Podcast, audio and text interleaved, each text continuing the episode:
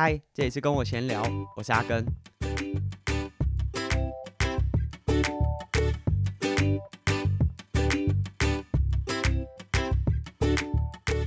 本期节目由 Topic 赞助播出。今年你打算参加哪一场三项赛事呢？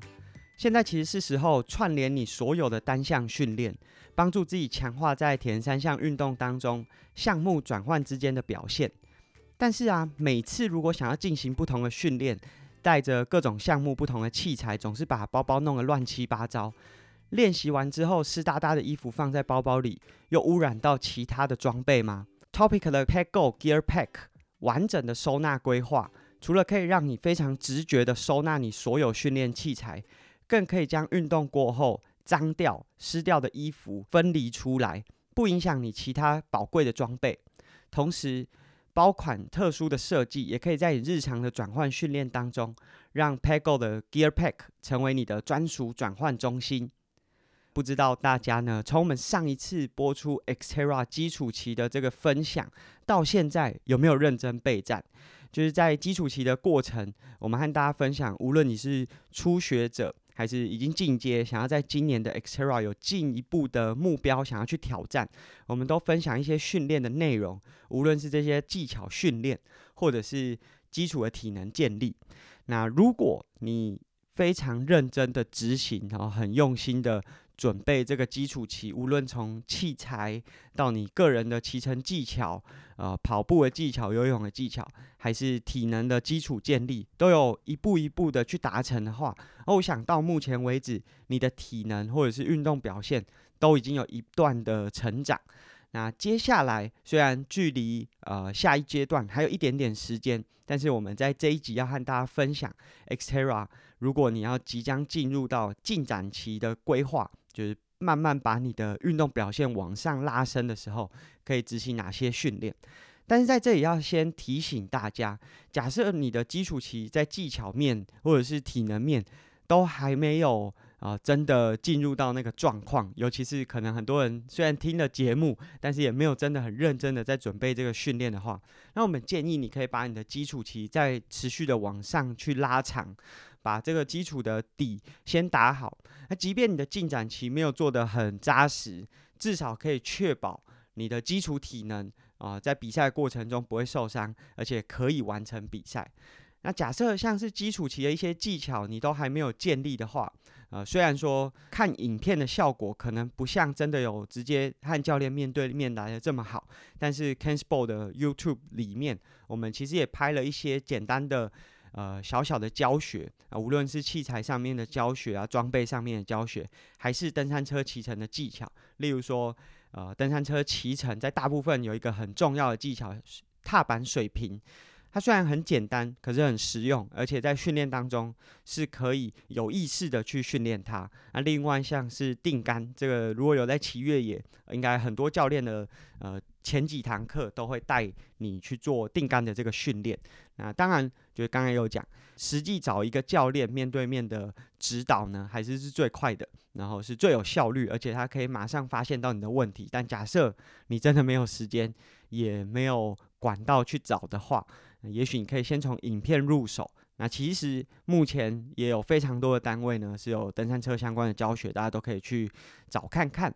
那其实呃，接下来就是到了月底，一月三十一号就即将进入到农历的过年。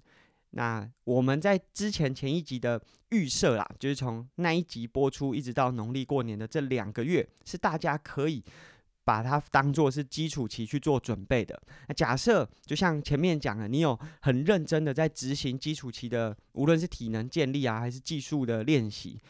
呃，阿根的建议是，你在年假期间可以真的好好的休一周，让自己有一个好的恢复，因为基础期的强度。虽然并不高，就是我们在上一次的建议当中有和大家分享啊，可能无论是轻松的跑步啊，循序渐进的去增加你的量，或者是你在游泳的时候，可以借由分段的方式去让自己慢慢回到游泳的状态。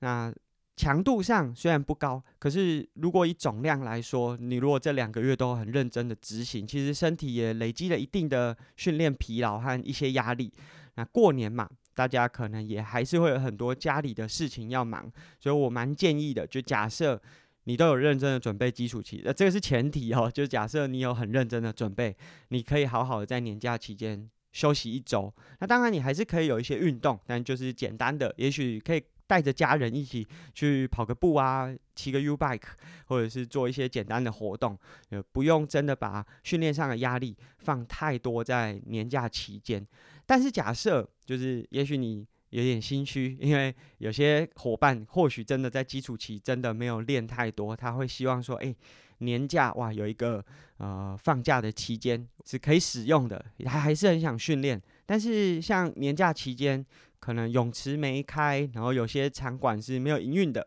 那我们之前在 Try to Go 三项玩不完的 EP 二十二，也有建议大家可以用什么样的方式在年假期间去维持自己的训练。嗯，当然就是像游泳，像如果游泳池没开的话，是没有办法继续做游泳的训练的。但是在那一集的节目当中，其实我们也有建议大家可以用什么样的方式去维持你的身体素质、身体的状态。那等到年假结束之后，你重新回到泳池啊，不至于呃让你自己的游泳表现下滑太多。但是我觉得，就无论如何，年假期间真的不需要给自己太大的训练压力。好好的让自己在年假期间有休息到，真的是最重要的。那接下来就是要和大家分享啊、可能从年假休息完过后，可能花一个月的时间，一直到二月中、二月底，我们会开始专注在进展期的训练上面。那在越野三项的进展期，有一些训练的焦点就会慢慢的。进入到真的是针对越野或者是 off road 的技巧，或者是像游泳，你可能慢慢的要针对比赛的配速，或者像 Xterra 是海泳的，还有一些技巧是你需要慢慢去养成的。那在我们要开始介绍各单项的训练的一些呃重点之前，就假设这三个项目游泳。越野单车、越野跑，其中有哪个项目是你真的就是很陌生？就即便经过前面两个月，你还是觉得，呃，无论是技巧上很生疏，或者是你稍微做一点点刺激强度，我就觉得身体好像很不适应。例如说，你可能跑个越野跑，哇，脚马上就抽筋了，然后不太能够适应这种上下坡的跑动的话，那也许可以考虑去延长。这一个项目的基础期训练内容，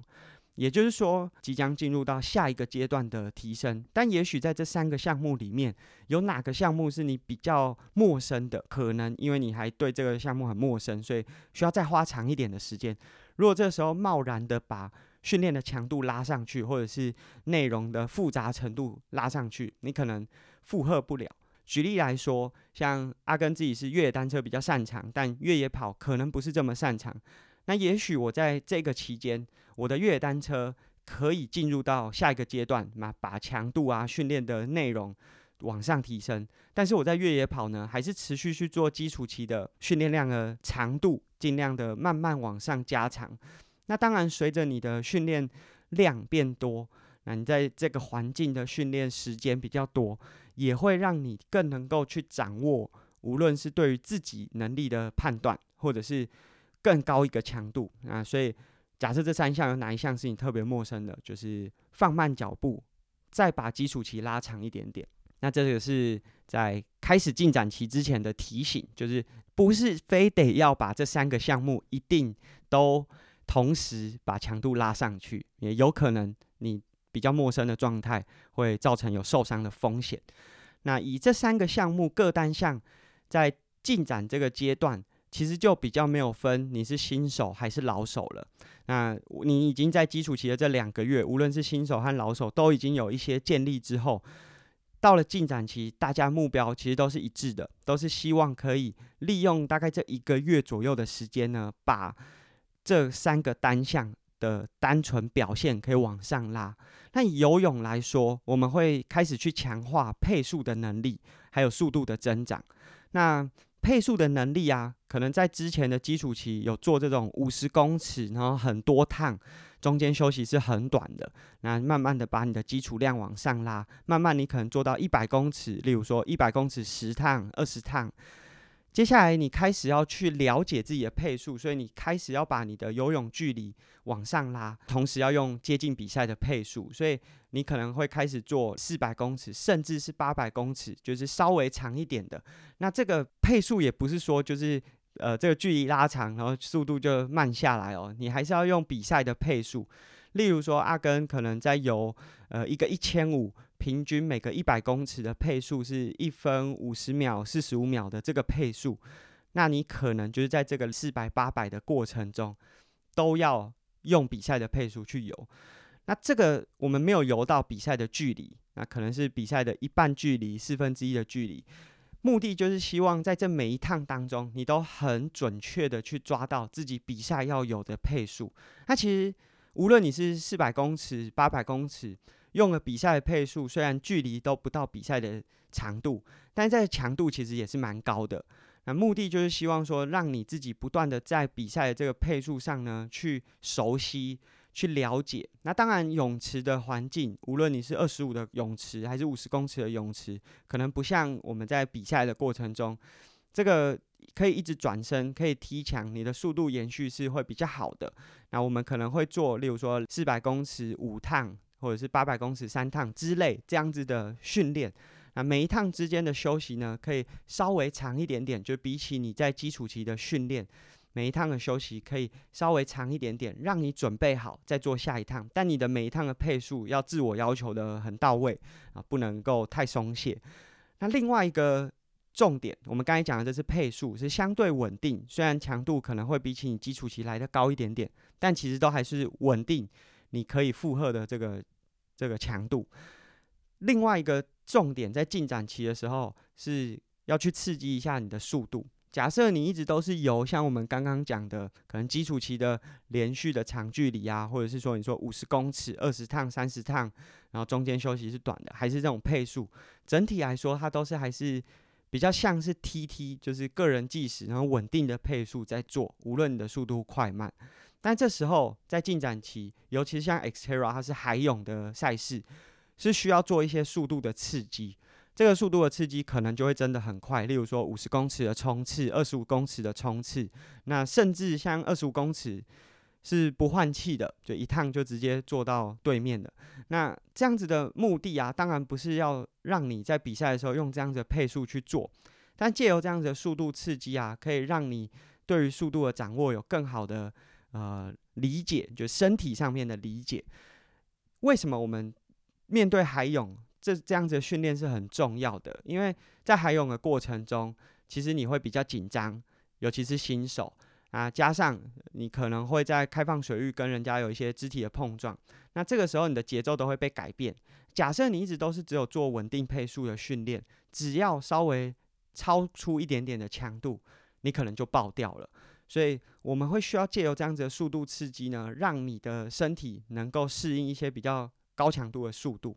那这样的速度，除了我们刚才讲的二十五公尺的冲刺、五十公尺的冲刺之外，其实可以做一些变化，例如说变速的训练，例如说在这个一百公尺的单趟当中，前面二十五做冲刺，那后面的七十五公尺回到比较稳定的节奏，这样子的训练啊，我自己的感觉是比起单纯只是做单纯的冲刺，更适合铁人选手。你可以想象，这个前面的二十五好像是开赛的时候，嗯，你会比较紧张、比较兴奋，那体力也比较好。冲刺出出去之后，哇，发现强度有点太高了，再把它调回到原本的节奏。后面那，七十五公尺慢下来，回到稳定的节奏，并不等于休息，而是让你学着去调整自己在节奏变化之后的状态。那当然，我们没有期望说大家比赛的时候就像这样子，这忽快忽慢。可是我们在训练的时候加入这样子的训练内容，是有助于你在比赛万一遇到一些突发状况，例如说。刚开赛，他很兴奋，或者是我们之前也有讲，Xterra 它是七百五十公尺两圈的游泳，所以你第一次上岸之后，第二次下水那种呃很喘，然后身体很不舒服的感觉，也是需要靠这样子的训练呢，让你有办法在两种不同的节奏啊、不同的呼吸状态当中去做调节，所以可以做一些变速的训练，让自己更能够掌握游泳的呃强度变化。那这是游泳的部分，所以有两个训练的重点，第一个是配速的强化，用比赛的配速，那可能是四百公尺、八百公尺这样子，可能不到比赛距离的呃长度，但是我们可能会做两趟到五趟不等的距离，依照你自己的能力范围那去做，让你自己对于比赛的配速更加的了解，然后每一趟每一趟之间的秒差。要越来越接近。另外就是速度上的训练，无论你是要做单趟的冲刺，还是我们后来讲的变速的练习，都有助于你在呃海泳的过程，或者是在比赛的环境，假设一不小心超标了，还是有机会调回你原本的节奏上面。那这是在游泳的部分，单项你可以这样子去做训练。接下来我们要进入到越野单车。那这一次的进展期，我们就不会讲太多技术的东西，因为每个人到这个阶段，他可能面对到的技术难题是不一样的。有些人可能还在面对坡爬不上去的问题，有些人是他希望他爬坡的时候可以更有效率，所以每个人的状态可能不太一样。但以越野单车这在进展期这个阶段，除了你要一直去累积自己的骑乘量，因为我们知道 Xterra 可能有二十六公里、二十八公里的呃越野单车路段，那在这个骑乘过程当中，可能快也要一个半小时，慢的话可能要三四个小时才有办法骑完。这么长的时间，累积训练量一定还是很重要的。所以，无论你是要延续基础期的一些训练内容，都还是可以在进展期的时候持续保持你的骑乘的耐力不断往上提升。但另外一个重点，这个越野单车跟我们刚才讲海泳可能强度会被迫不断的改变，是很接近的。呃，如果你有功率的话，你有接触过功率的训练，就会知道说，哎，我可能会有这个骑乘出去，呃，爬坡。一下就会到第四、第五甚至第六区间，但是在下坡的时候又不踩踏，所以越野单车它跟传统的公路三项会有很大的这种功率上面的差异。在公路上面，假设你是比一三，你可能就是维持自己 tempo 强度的，就是 zone 三大概 tempo 强度的功率输出，去完成这个呃赛事的单车段。但是在越野单车的路段，也许最终你看的平均功率是接近的。可是越野单车很长，就是第四、第五、第六区间的高强度，然后接下来在下坡的过程当中不踩，当然不踩的那个过程，它还是有很多的负荷。例如说，你下坡的时候，脚是需要出力，核心需要出力，上肢需要控车，这个还是很累。但是如果单纯就踩踏功率来说，呃，越野单车可能是一下很高，一下是完全没有踩踏功率的状态。那可以怎么训练呢？我们可以去做最大摄氧量强度的训练。假设你有功率计装在登山车上面，一定是最好的。还可以选一段可能三到五分钟可以爬到顶的呃越野路段。那当然，这个越野路段是你有办法全程都用骑乘的，而不是技术难度难到你可能需要下车推车。假设有这样子的路段，你应该要先把技术练到你可以不落脚的。骑完这趟爬坡，你才有办法选这段路段当做训练的内容。那我们会把强度设在第五区间，那这个三分钟或者是五分钟的爬坡，就是维持在第五区间的输出。当然，在越野的路段，有的时候会超标，因为真的很陡的时候，一下就会是超出你的强度，就尽可能的维持在最大摄氧量的这个强度，可能第五区间这样子的呃功率输出范围。那五分钟、三分钟的上坡，那下坡的时间呢，就一比一。那你可以把下坡当做休息。那我的建议是你不要在山顶，就是不要在这个爬坡的顶点停下来，你就是直接接下坡。因为你在比赛的过程中，可能也不会在坡顶停下来，你会连续的。所以下坡你不要选太困难的，初期就是选你可以驾驭，即便你在很累的状况，你也可以驾驭的下坡路段。那这个爬坡过程三到五分钟，强度上去，下滑过程就是以稳定为主，去调整自己的呼吸节奏，然后把控车可以把线压稳、压顺。我们会这样反复做六到八趟。那这个停下来的逻辑就是，如果你没有办法很稳定的把这个第五区间的强度做足。你就没有办法继续操作，因为代表你开始衰退，就不建议再继续操作。大概会是在六到八趟的这个趟数，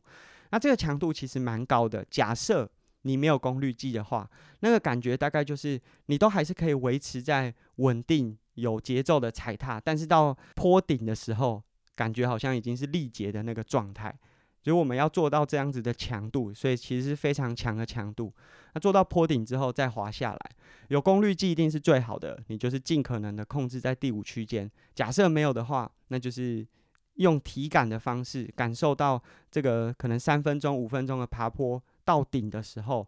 已经是你接近力竭的状态，然后利用下坡的时候去做缓和。当然，越的下坡真的不是有太多缓和的机会，但是也可以借由这样子的方式去模拟比赛的时候的状态。那我们会用这样子的方方式去做反复的练习。这个下坡和上坡的时间需要抓一比一，所以下坡完可能你会有一段时间在平路做一些绕行，让自己的啊、呼吸调整回来，准备好做下一趟的训练。那这个是在越野单车可以做这样子的训练。当然，我觉得第五区间有的时候还是不够。例如说，大家如果想象 Xterra 赛道从河床开始往上爬的时候，很多时候功率的输出都是超过第五区间的。所以，另外一个方式就是一样是一个三分钟的爬坡，但是你的前面三十秒要全力冲刺。先把你自己身体的乳酸拉到一个强度，然后后面这两分半左右的时间，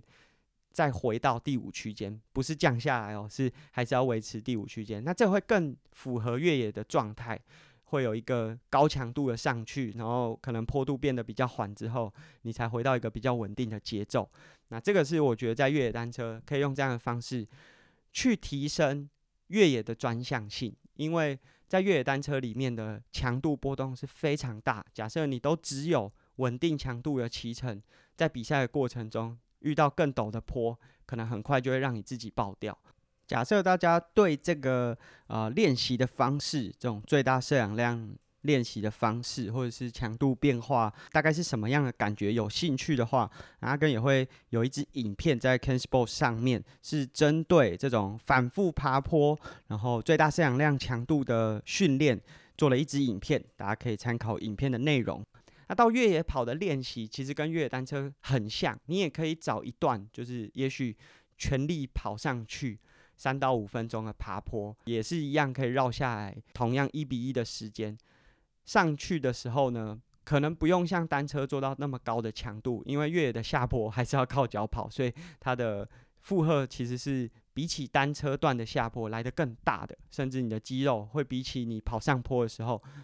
受到更多的挑战和冲击。那一样，我觉得如果你没有一段很长的路线可以去做越野跑的训练，你可以找一段像这样子的越野爬坡，然后去做反复三分钟的上坡。可能两分钟的下坡，那强度上面的变化可能不用像越野单车来的这么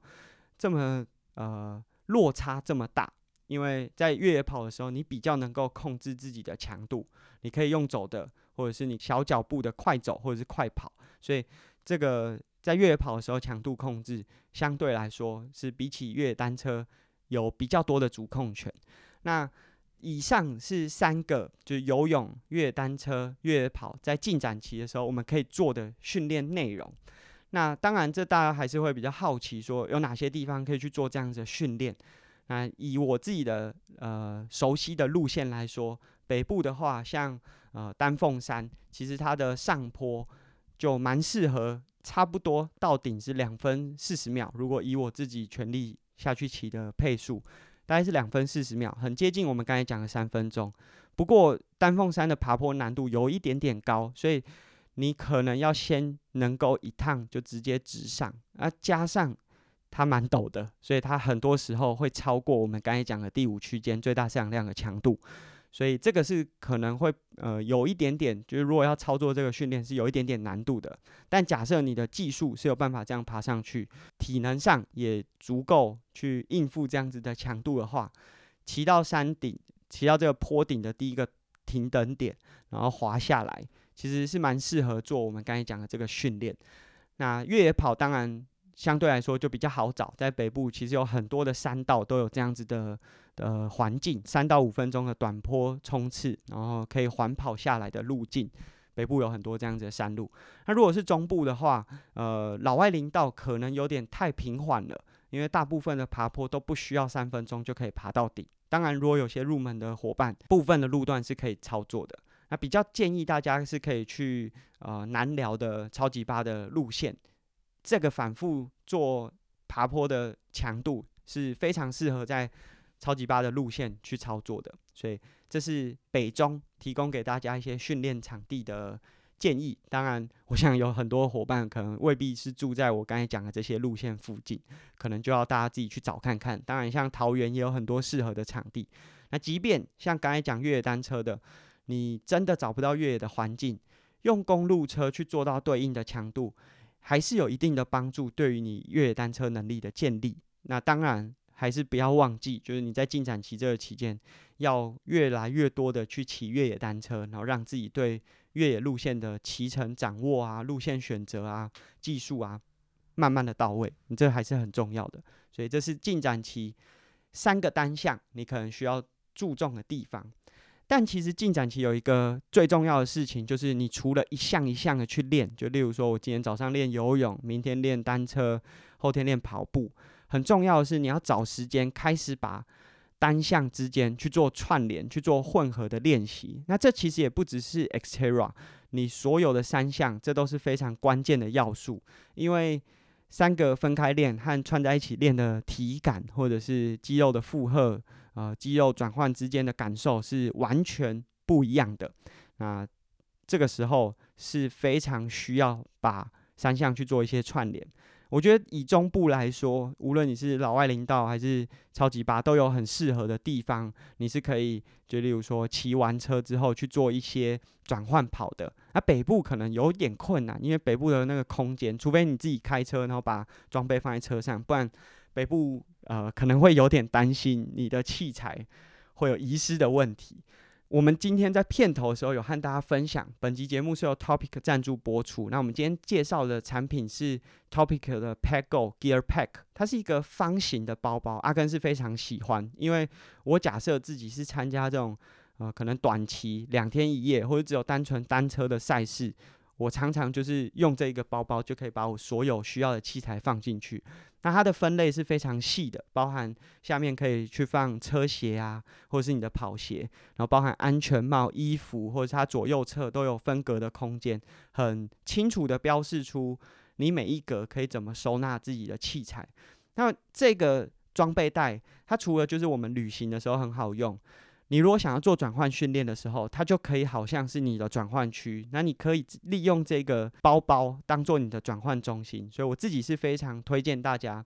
呃，利用这样子的包包，在训练当中，你就帮自己设定一个转换区。我觉得有时候这个转换区是需要建立它的仪式感。这个仪式感就是你不管到全世界各地的比赛，你的流程都是有一个 SOP 的。你这个流程建立的越好，你在比赛过程当中的转换区就越不慌乱。那我觉得，如果像 PackGo Gear Pack 这样子的一个收纳包，你就可以把你的鞋子有一个固定放置的位置。那甚至像蛮多的赛事，他们是可以让你放包包。当然，有些赛事像 ITU 的，可能没有办法让你放一个包包在里面。当然，也很少人有机会去比 ITU World Triathlon 奥运这种规格的比赛。那台湾很多比赛都是可以把包包放在转换区里面的，所以也许你就是可以从 Topic 的 PackGo Gear Pack 开始去建立你自己属于自己的转换仪式感。那我觉得这是今天推荐给大家，是阿根自己非常喜欢。如果你有看到我比赛，呃，出去外面很常会看到我使用这个包包在做转换区的设置。这是我们今天和大家分享。就是 Xterra 接下来进到进展期，大家可能在单项上面可以需要注意到哪些训练的内容。另外很重要的就是你一定要开始去把，无论你是比越野两项，单车和跑步之前的转换，或者是你是比越野三项，如果有机会的话，即便你没有办法做到游泳完就接骑车，但你至少可以去做游泳完接跑步的这样练习。单项的串联啊，并不一定要真的照着三项的顺序，你只要不断的去让自己的肌肉去适应不同项目之间的转换，甚至呃，我们以前有做过训练，像是游泳上岸之后接跳绳，因为可能不一定马上有办法接跑步嘛，那接跳绳也是一个很有帮助的训练方式，所以这是。在这一集节目里面，我们和大家分享，接下来 Xterra 可能从呃你的农历年过完之后，一直到二月底，阿根建议，这就是接下来你会进入到进展期的一个阶段，去提升自己在各个项目的能力，同时去提升你在项目之间转换的表现。那这是今天的节目。如果大家对我们的节目有兴趣的话，可以借由 Apple Podcast 的评价功能，提供我们一些回馈，或者是订阅我们节目，在 IG 上和阿根做一些回复。那同时，我们节目也即将进入到 EP 二十的听众 Q&A。那无论你借由什么样的平台，或者是你可以在我们呃文字叙述的地方找到我们的听众信箱，可以用语音留言的方式提问。那我们都会在 EP 二十的时候帮大家做解答。那这是今天的节目，下次见，拜拜。